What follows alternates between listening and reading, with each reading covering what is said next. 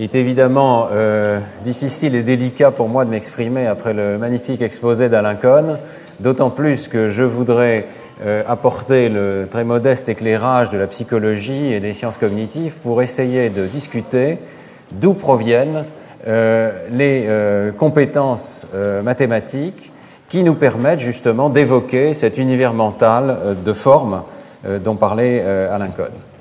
C'est un problème évidemment ancien, euh, il existe, Jean-Pierre a parlé de cet accord entre les cerveaux, non seulement des mathématiciens, mais de chacun d'entre nous, il existe des idées dont nous partageons tous la valeur de vérité. Il nous paraît tous évident que dans un plan, si on donne deux points, il y a une seule droite qui passe par ces, ces deux points.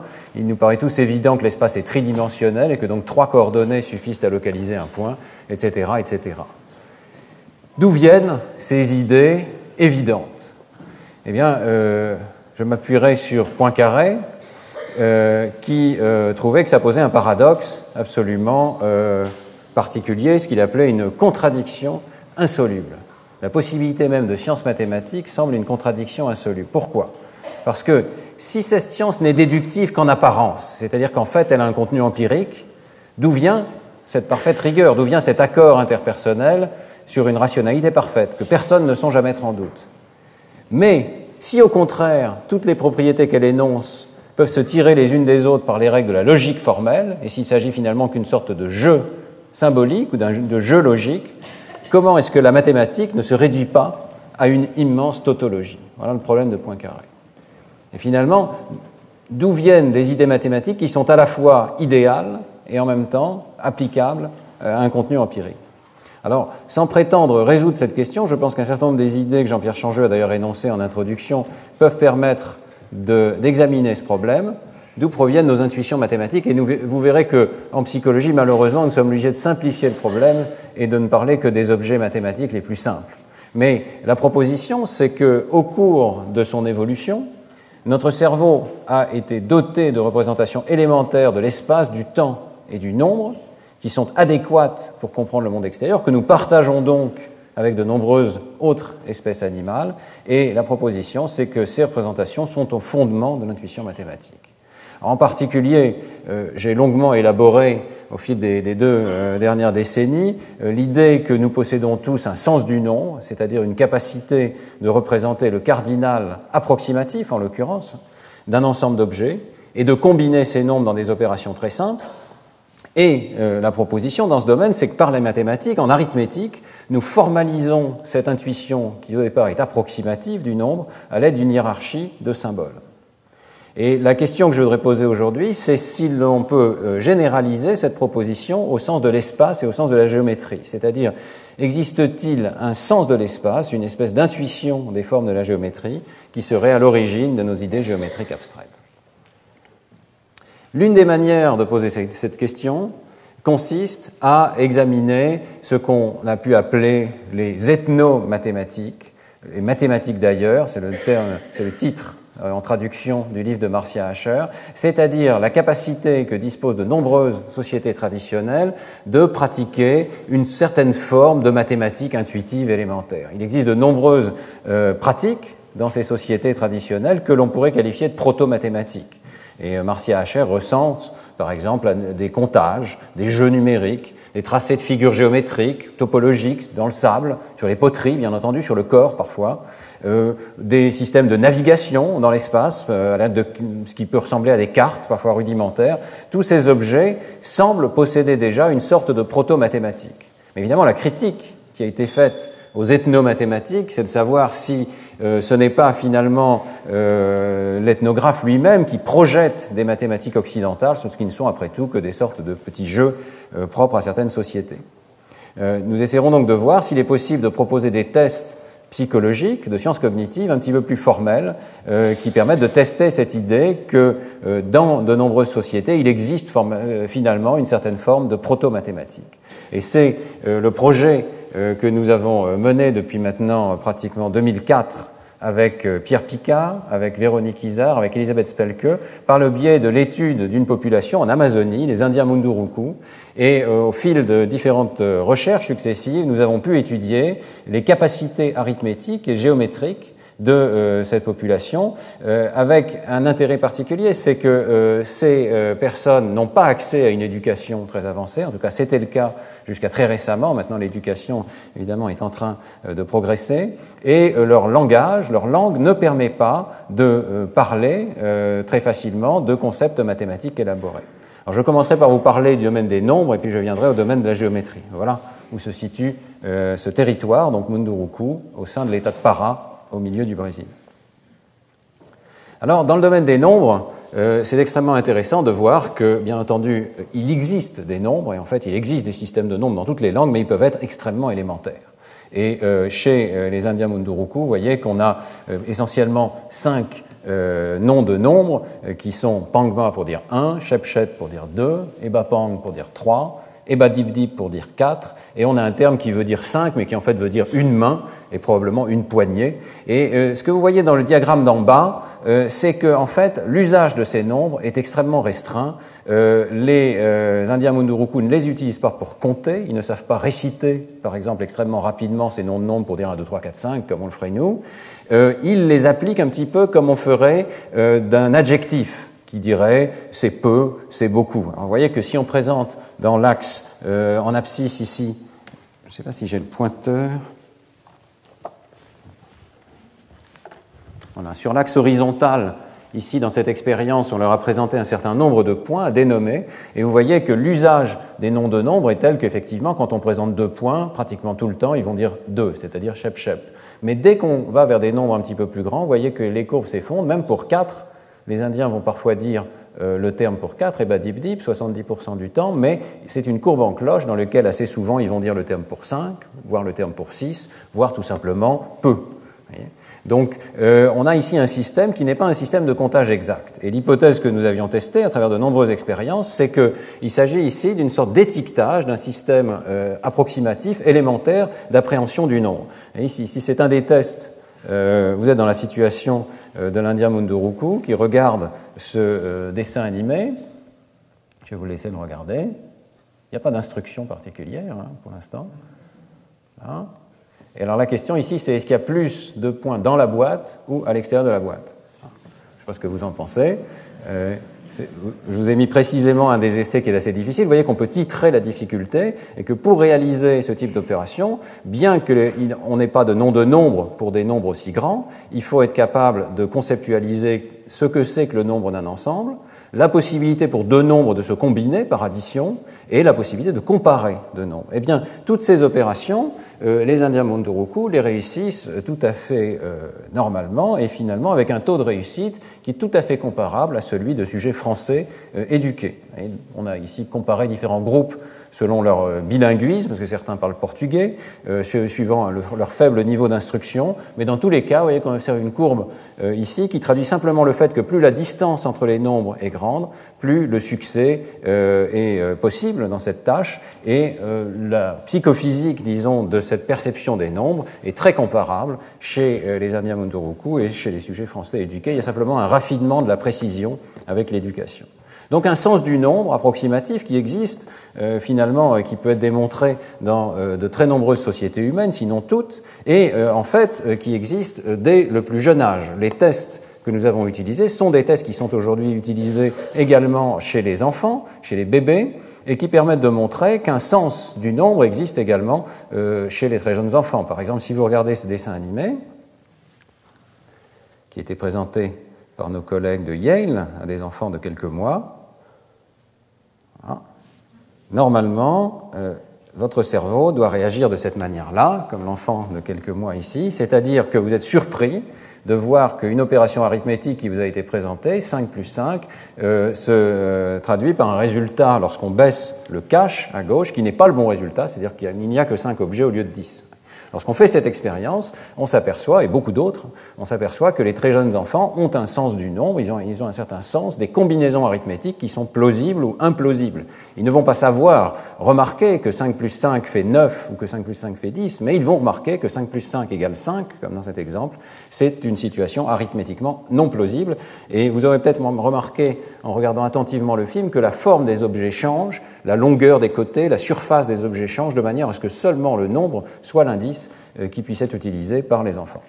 Cette démonstration qu'il existe un sens du nombre est étendue aux autres espèces d'animaux. On dispose en fait de très nombreuses données sur des espèces très variées, y compris par exemple certains poissons, qui nous montrent que les espèces animales représentent le nombre dans au moins deux contextes l'estimation de la quantité de nourriture, et c'est évidemment indispensable de savoir où se trouve le plus grand nombre de morceaux de nourriture, et l'estimation du nombre de congénères pour les espèces sociales.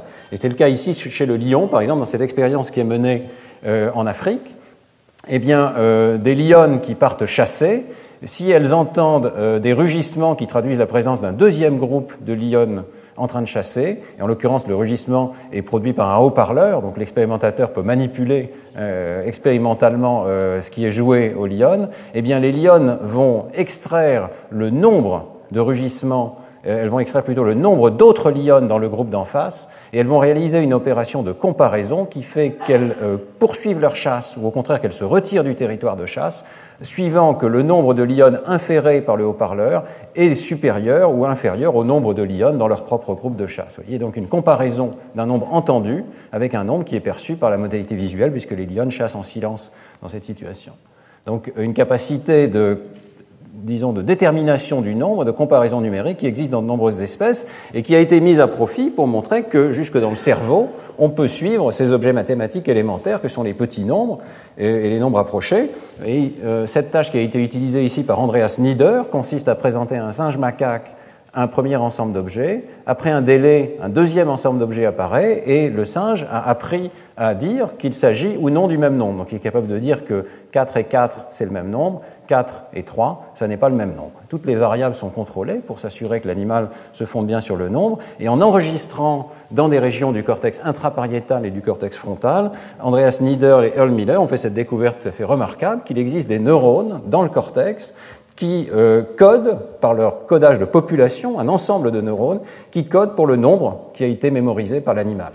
Et par exemple, vous trouvez des neurones qui préfèrent trois objets et qui vont décharger de façon maximale lorsque trois objets sont présents et beaucoup moins lorsque deux sont présents ou lorsque un seul est présent. Vous voyez que différents neurones préfèrent des nombres différents il existe évidemment plusieurs dizaines de milliers de ces neurones et collectivement, ils forment un code pour le nombre qui permet de rendre compte euh, de des caractéristiques que nous avons observées dans euh, la psychologie du nombre. Et c'est très intéressant de voir que lorsqu'on pratique l'imagerie cérébrale ici, eh bien, chez un sujet humain, euh, évidemment toute proportion gardée, ici à la même échelle, eh bien, il existe dans le cortex humain des activations liées au nombre qui sont dans des régions potentiellement homologues de celles observées chez l'animal dans le cas du nombre, je dirais c'est un exemple qui commence à être extrêmement développé. On peut vraiment avoir une histoire évolutive qui part des espèces animales, qui montre qu'il existe dans leur cerveau déjà un sens élaboré du nombre, et que c'est ce dont nous nous servons lorsque nous réalisons des opérations arithmétiques élémentaires. donc l'arithmétique est quelque part la chose au monde la mieux partagée et peut exister chez les Indiens euh, d'Amazonie, même en l'absence d'éducation. Alors la question d'aujourd'hui, c'est le sens de l'espace. Est-ce que la géométrie fait partie également de notre intuition fondamentale? Eh bien, si on remonte la chaîne en sens inverse, on peut commencer avec les espèces animales parfois très éloignées de la nôtre. Le sens de l'espace existe dans de très nombreuses espèces.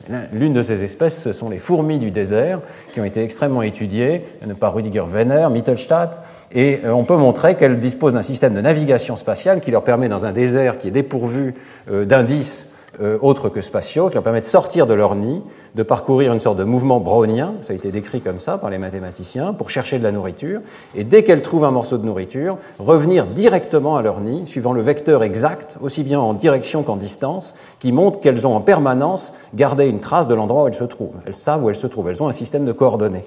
Euh, au passage, je voudrais mentionner qu'il y a un lien très étroit entre l'espace et le nombre dans le cerveau, et qu'il a été démontré récemment, dans ce papier de Science, il y a cinq ans, toujours avec Rudiger Wenner, que euh, l'espace est mesuré par le nombre chez les fourmis, c'est-à-dire que les fourmis ne font pas une intégrale continue, mais elles comptent leurs pas.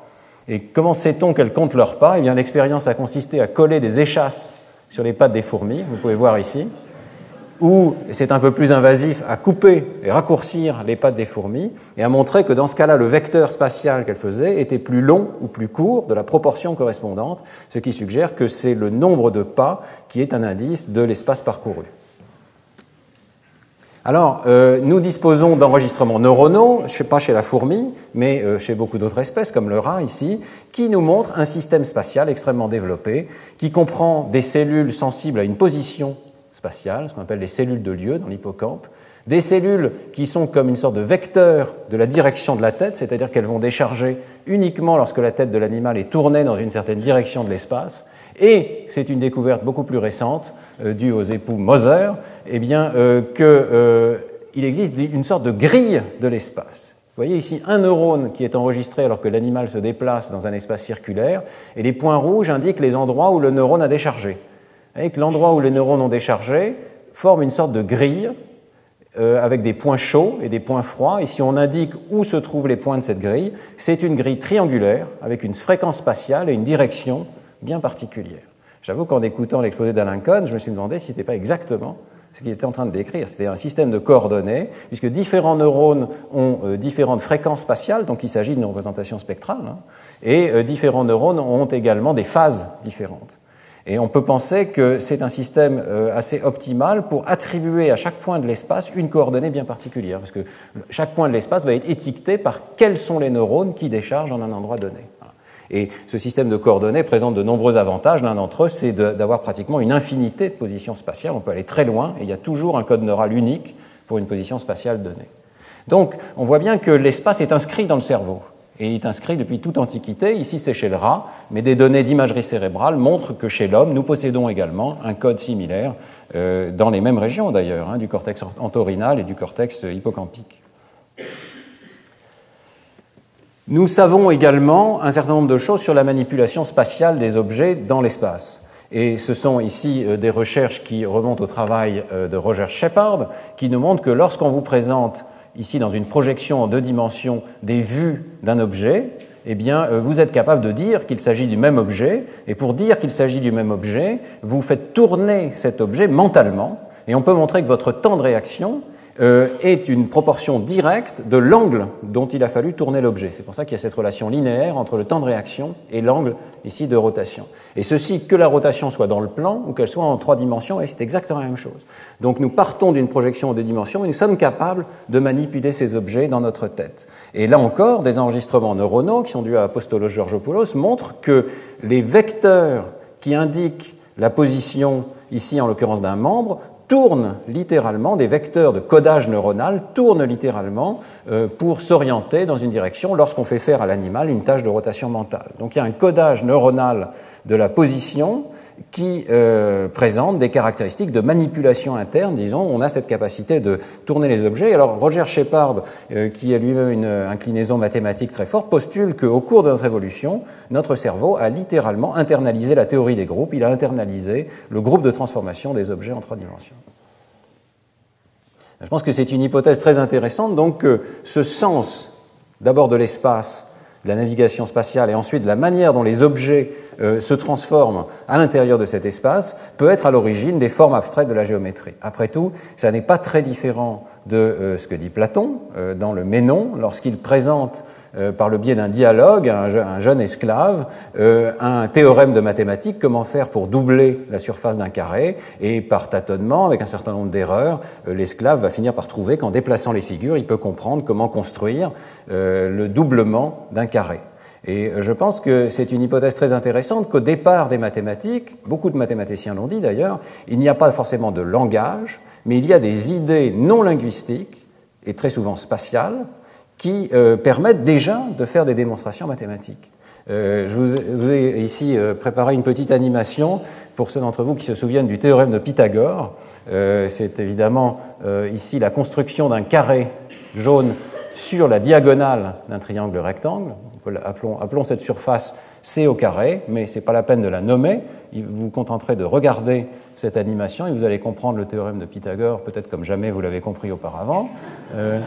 Donc regardez attentivement, le triangle bleu se déplace ici, le triangle rouge se déplace, et au point d'arrivée, vous avez la même surface jaune évidemment qu'au départ, sauf que maintenant elle est sous forme de deux carrés, l'un qui est construit sur le petit côté et l'autre sur le grand côté du triangle rectangle. Donc si je repars du point de départ, si je vous rejoue cette animation, vous comprenez que le, le carré jaune de départ est égal à la somme des carrés et donc c'est une démonstration purement visuelle du théorème de Pythagore.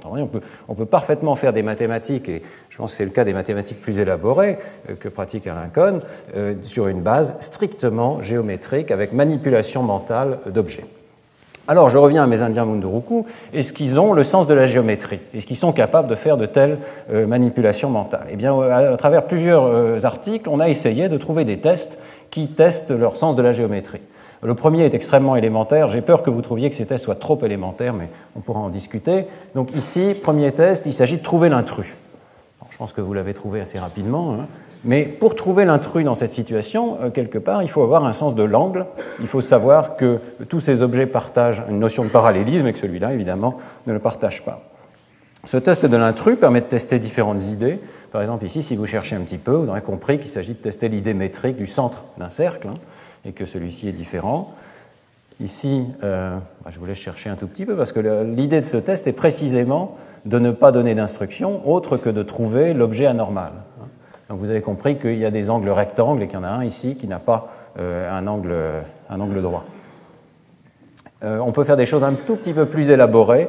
Et ici, c'est un test qui est à la limite de nos compétences à tous, pas seulement des Indiens Munduruku. Vous cherchez un tout petit peu, peut-être vous comprenez ce qu'on a voulu dire ici. Il y a un axe, et, ici, cette paire-là n'a pas exactement la bonne transformation. Ici, c'est de transformation en miroir et celle-ci n'a pas la bonne transformation géométrique. Donc on peut tester la connaissance de transformation géométrique de cette manière-là. Alors, lorsqu'on utilise ce test, on s'aperçoit que les Indiens Munduruku, même en l'absence d'aucune instruction, sont tout à fait capables de déterminer où se trouve l'objet intrus. Et même s'ils n'ont pas de nom pour nommer le parallélisme, euh, la connexité, etc., euh, ça marche pour des concepts topologiques, ça marche pour des concepts de géométrie euclidienne fondés sur le parallélisme, les angles, les distances. Et ça marche également pour des formes géométriques pour lesquelles ils n'ont pas forcément de nom, comme par exemple la différence entre un rectangle et, des carrés, ou la différence entre un triangle équilatéral versus un triangle qui est isocèle seulement, voyez, etc., etc. Donc connaissance des formes géométriques sans instruction particulière. Euh, connaissance de la symétrie, connaissance de propriétés métriques, le point est-il au milieu ou pas, euh, moindre connaissance, en tout cas à travers ce test, mais c'est peut-être simplement lié à la complexité maintenant des figures qu'on montre aux personnes, moindre connaissance des transformations géométriques et surtout bien moindre connaissance des propriétés de chiralité. La distinction entre la droite et la gauche est une chose extrêmement difficile à faire dans le plan pour des personnes qui ne sont pas instruites et c'est le résultat très largement de l'instruction et notamment l'apprentissage de la lecture. Euh, j'en ai souvent parlé.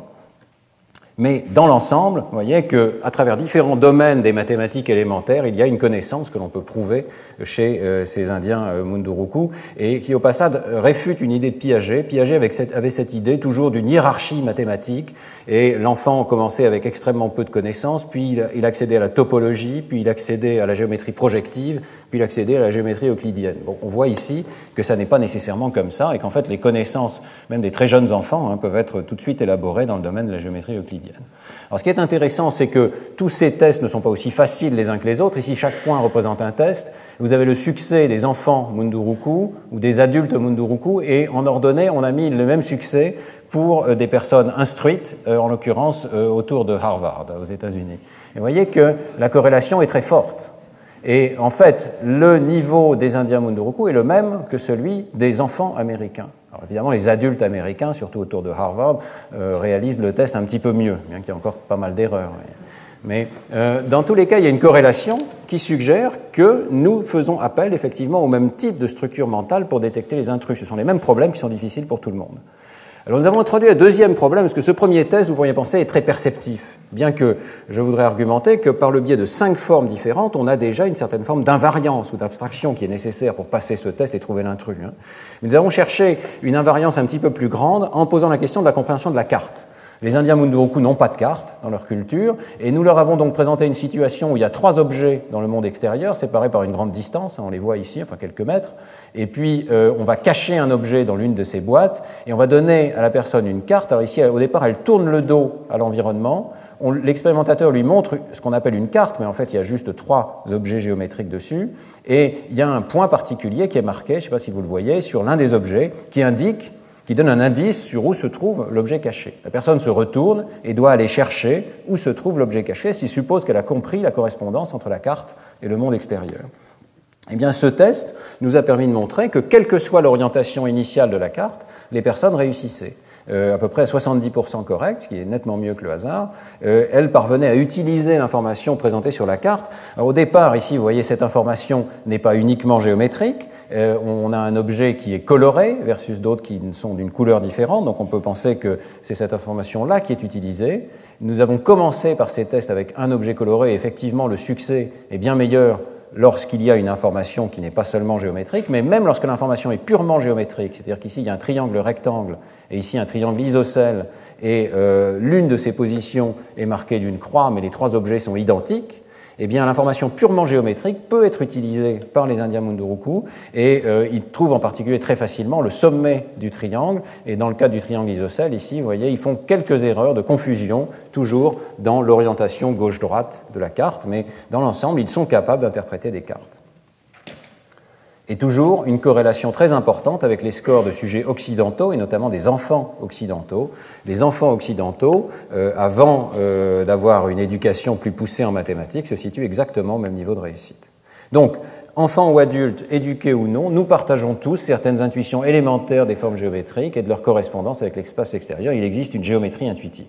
Et la dernière question que je voudrais poser dans cet exposé, c'est cette géométrie intuitive est-elle euclidienne? Alors, évidemment, il faut revenir un tout petit peu dans l'histoire et vous rappeler que donc dans les éléments d'Euclide, il y a un certain nombre de euh, définitions, de postulats de base. Et euh, dans l'histoire des mathématiques, euh, un postulat a joué un rôle célèbre, c'est le cinquième postulat, qui avait une formulation assez compliquée, mais essentiellement qui revient à affirmer que la somme des angles d'un triangle fait toujours pi, fait toujours 180 degrés. Et comme ce postulat avait une forme assez compliquée, de très nombreux mathématiciens au fil des siècles se sont demandé si on ne pouvait pas le démontrer à partir des autres. Et on cherchait à prouver le cinquième postulat euh, plutôt qu'à euh, simplement supposer qu'il était juste. Donc voilà le, le, triangle où la somme des angles fait toujours pi. Alors plusieurs mathématiciens dont on, ont essayé de fournir une démonstration par l'absurde, en essayant de nier le cinquième postulat et en essayant de prouver qu'on arrivait à une contradiction ils ont exploré les conséquences de ce qu'ils appelaient donc la géométrie imaginaire, puisque pour eux, elle ne pouvait pas être juste, il s'agissait de prouver qu'elle ne, ne, fonctionnait pas, et en explorant, ils ne trouvaient pas de contradiction. Et ça s'est avéré un problème extrêmement difficile. Et puis finalement, Riemann, Beltrami, Poincaré ont euh, fourni des modèles de ces géométries non euclidiennes et donc montré qu'elles étaient aussi cohérentes que la géométrie euclidienne au départ, puisqu'on peut trouver des modèles à l'intérieur de la géométrie euclidienne de ces objets non euclidiens. Et en particulier la sphère, peut-être, euh, peut fournir un modèle, je simplifie, hein, mais peut fournir un modèle de triangle dans lequel la somme des trois angles d'un triangle fait plus hein, que 180 degrés. Donc ça nous permet de poser la question, les, intuitions géométriques euh, des Indiens d'Amazonie sont-elles déjà euclidiennes ou sont-elles euh, toutes flexibles et finalement peuvent-elles accommoder la géométrie non euclidienne? Est-ce qu'on peut prendre l'histoire comme une sorte de récapitulation de la simplicité des idées? Est-ce que l'idée euclidienne est plus simple et donc c'est la première sur laquelle on tombe? Ou bien est-ce que c'est un accident simplement de l'histoire? Alors, pour essayer de tester ces idées, voilà le test que nous avons proposé à nos Indiens d'Amazonie. Donc là encore, vous retrouvez dans la situation euh, des Indiens. Hein, qui, la seule différence, c'est qu'eux n'ont pas beaucoup vu d'ordinateur. Euh, mais voilà, on leur présente un programme qui euh, leur explique d'abord qu'il y a un terrain, et ce terrain est absolument plat, c'est un monde plat, on leur illustre. Hein. Et sur ce terrain, il y a des villages, qui sont évidemment les points, et puis, il y a des chemins, et ces chemins vont toujours tout droit. Et c'est évidemment la métaphore qu'on utilise pour les, droites. Alors, euh, voilà, ici, il y a deux villages sur cet exemple. Celui de gauche, clairement, il y a deux chemins qui partent de ce village. Et si on suit le chemin jaune, on arrive à un deuxième village. Mais à ce village, il y a aussi un deuxième chemin ici qui est symbolisé en vert. Donc ça signifie qu'il doit y avoir un troisième village quelque part là-haut. Hein, et euh, à ce troisième village, les chemins doivent se rencontrer, puisqu'ils vont toujours, toujours, toujours droit devant. Alors, montrez-moi où se trouve le troisième village, et surtout, montrez-moi quelle est euh, la forme des chemins, comment les chemins s'y rencontrent à ce troisième village. La réponse en question, qui est évidemment la réponse cruciale sur le troisième angle d'un triangle, nous l'avons recueillie de deux manières différentes. Dans une première mission, on avait pensé que les personnes pouvaient répondre de façon très intuitive avec leurs mains. Alors ça pose des problèmes parce que les mains sont un peu courbes, donc c'est pas très facile de mesurer l'angle. On a amené un goniomètre, qui est un, objet extrêmement sophistiqué, scientifique, euh, utilisé par les kinés, et euh, on essayait de mesurer cet angle. Vous voyez qu'il y a un deuxième problème, c'est qu'il y a une sorte de réponse motrice. Les gens prolongent les droites et ils trouvent évidemment spontanément la réponse. Donc on a répliqué tous ces résultats avec le goniomètre euh, placé sur une planchette devant les personnes, de sorte qu'elles doivent vraiment faire une correspondance entre l'angle de réponse qu'elles vont donner et ce qu'elles ont vu sur l'écran. Vous voyez que dans les deux cas, elles vont nous donner un angle qu'on va pouvoir comparer à l'angle prédit par la géométrie euclidienne. Alors, ce qui est intéressant, c'est de proposer une deuxième version de ce test dans lequel le monde n'est plus plat, mais le monde est sphérique. Euh, on leur explique que c'est un monde parfaitement rond. Il est pareil partout, mais complètement rond. Et là encore, il y a des villages, et ces villages sont reliés par des chemins, et ces chemins vont toujours tout droit devant eux, mais sur un monde qui est rond. Vous aurez compris qu'il s'agit d'une métaphore de la géométrie non euclidienne, et on peut poser exactement le même problème, et on s'arrange pour que la projection sur l'écran de ces flèches et les angles soient exactement le même dans les deux cas. Donc une, réponse superficiellement euclidienne euh, serait fausse, parce qu'il faut tenir compte ici de la courbure de la sphère. Eh bien, que font euh, nos Indiens d'Amazonie confrontés à ce test de géométrie non euclidienne? Je vous avoue qu'on a pensé parfois qu'on était un petit peu fou de, tester ces questions, mais il se trouve qu'ils font très bien. Donc vous pouvez ici euh, rapporter les résultats sous forme de la somme des trois angles, les deux qui ont été donnés à la personne et le troisième qu'elle a produit, en fonction de la somme des angles prédite par la géométrie sphérique. Et donc, toutes ces sommes ici dépassent 3,14 parce que euh, la, prédiction, c'est que l'angle doit dépasser pi. Et vous voyez qu'il y a une corrélation très bonne entre les réponses des sujets et euh, ce qui est prédit par la géométrie sphérique. Donc les Indiens Munduruku tiennent compte de euh, la forme de la sphère. Et s'ils sont sur le plan, on perd cette corrélation, alors que les problèmes sont euh, équivalents, hein, un à un. Si on indique donc l'angle, la somme des trois angles ici, lorsque la question était posée sur le plan, eh bien, il n'y a plus cette corrélation avec la géométrie sphérique. La réponse avec les mains euh, était de cette nature. La réponse avec le goniomètre est exactement de la même nature. Et il m'est arrivé euh, un épisode que j'ai trouvé assez amusant. Je calcule donc, en supposant qu'il n'y a pas de corrélation du tout, ici la corrélation n'est pas significative, hein. on calcule la moyenne de la somme des trois angles celui fourni par les sujets et les deux autres d'en bas, et la moyenne dans mon ordinateur, le chiffre qui est sorti, c'était 3.14, c'est-à-dire exactement pi. Donc on peut calculer deux décimales de pi en faisant une mission, en allant demander à des anciens d'Amazonie. Alors euh, voilà donc un résumé de ces résultats auxquels j'ajoutais ici les données d'adultes américains. Donc euh, en rouge les résultats sur la sphère et la prédiction serait cette ligne. Vous voyez qu'on est quand même en dessous de la sphère ici. On n'est pas tout à fait non euclidien. On sous-estime un tout petit peu euh, la somme des angles. Et puis la prédiction pour le plan, qui est une ligne horizontale qui est assez bien respectée dans ces données et centrée sur 180 degrés ici. les adultes américains font encore moins bien que les Indiens Munduruku. Et vous voyez qu'il s'adapte moins bien à la géométrie non euclidienne, à l'espace sphérique. il y a peut-être plusieurs raisons à cela, et peut-être des raisons triviales qui sont liées au fait qu'évidemment on a passé quelques minutes à expliquer de façon très intense euh, ce qu'on voulait dire réellement à ces Indiens Munduruku, donc je ne peux pas garantir qu'on ait donné exactement la même intensité d'explication dans les deux cas. Mais il y a peut-être une autre possibilité qui est que pour ces Indiens d'Amazonie, naviguer dans l'espace est une nécessité vitale. Et ils résolvent des problèmes de navigation spatiale qui sont bien plus élaborés que ceux que nous résolvons nous. Ils sont obligés de partir sur des centaines de kilomètres, parfois aller chercher des ressources très loin dans la forêt. Et donc ils ont intérêt à euh, savoir ce que c'est que naviguer dans un terrain qui évidemment n'est pas plat. Alors, conclusion, tous les participants disposent d'intuitions géométriques flexibles et qui peuvent s'adapter à différentes surfaces, mais à condition d'introduire un modèle mental adéquat. Et on voit quelque chose qui était vrai dans l'histoire des mathématiques, c'est que l'introduction d'un modèle mental comme celui de la sphère permet d'un seul coup de comprendre ce que c'est qu'une géométrie non euclidienne et même d'en avoir des intuitions. Donc je pense que dans euh, l'acquisition des mathématiques, la formulation d'un modèle approprié qui nous permet d'utiliser nos compétences anciennes dans l'évolution pour ces objets mathématiques nouveaux euh, joue un rôle absolument essentiel. Et puis, effectivement, l'intuition semble plus immédiate dans le plan que sur la sphère, et particulièrement chez les participants américains. Alors on peut penser aussi que les participants américains sont influencés par l'apprentissage de la géométrie euclidienne et donc ont un petit peu plus de difficultés à voir les prédictions d'une géométrie sphérique. Bon, tous ces tests, vous voyez, sont très perceptifs. Euh, ils ont à voir avec la navigation, avec la manipulation des objets. La dernière question que nous avons posée, je terminerai là-dessus, euh, c'est euh, est-ce que les Indiens Munduruku peuvent aussi raisonner sur des objets idéaux et intangibles? Est-ce qu'ils ont une capacité d'abstraction à partir de ces compétences spatiales? Alors on recommence avec notre plan, un monde où la Terre est absolument plate et s'étend de tous les côtés, ou bien la sphère, dans deux blocs différents d'essais. Hein. Mais cette fois-ci, on va poser des questions verbales au sujet. D'abord, on s'approche pour mieux voir. Alors ça, c'est un point méthodologique important parce qu'en s'approchant, tout devient euclidien. Mais les sujets se souviennent que lorsqu'on a zoomé, on venait de la sphère. Mais le test est donc, prend exactement la même forme sur le plan et sur la sphère. Et dans différents contextes, on va demander de, toutes sortes de questions qui portent en fait sur l'infini, sur le parallélisme à l'infini. Les chemins vont-ils se croiser de ce côté-ci, euh, de ce côté gauche? Vont-ils se croiser de ce côté-là, du côté de droite? Est-il possible de tourner le chemin d'en haut de manière à ce qu'il ne coupe jamais le chemin d'en bas etc., etc. Si les deux lignes de départ sont parallèles, est-ce qu'il est possible d'en faire une troisième qui en coupe une mais pas la deuxième voyez? Toutes sortes de petits théorèmes euclidiens, finalement, euh, dont on peut, de cette manière, poser la question de l'intuition euh, chez les Indiens d'Amazonie. Alors, nous avons donc mené ce dialogue platonicien avec les Munduruku, et vous avez compris que sur le plan et sur la sphère, il y a un certain nombre de questions qui ne sont pas distinctives, c'est-à-dire que la réponse est la même dans les deux cas, il y a un certain nombre de questions qui sont distinctives. Il y a une réponse oui sur le, plan et non sur la sphère. Et voici les performances des adultes Munduruku, des enfants Munduruku et des adultes américains. Et vous voyez que, d'abord, euh, la réponse est vraiment 100% correcte sur le plan.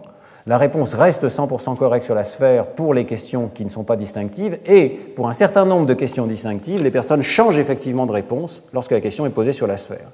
Et par exemple, ils comprennent que les droites se croisent des deux côtés, parce que si on part de l'autre côté de la sphère, eh bien, on va trouver une deuxième intersection pour, euh, une droite.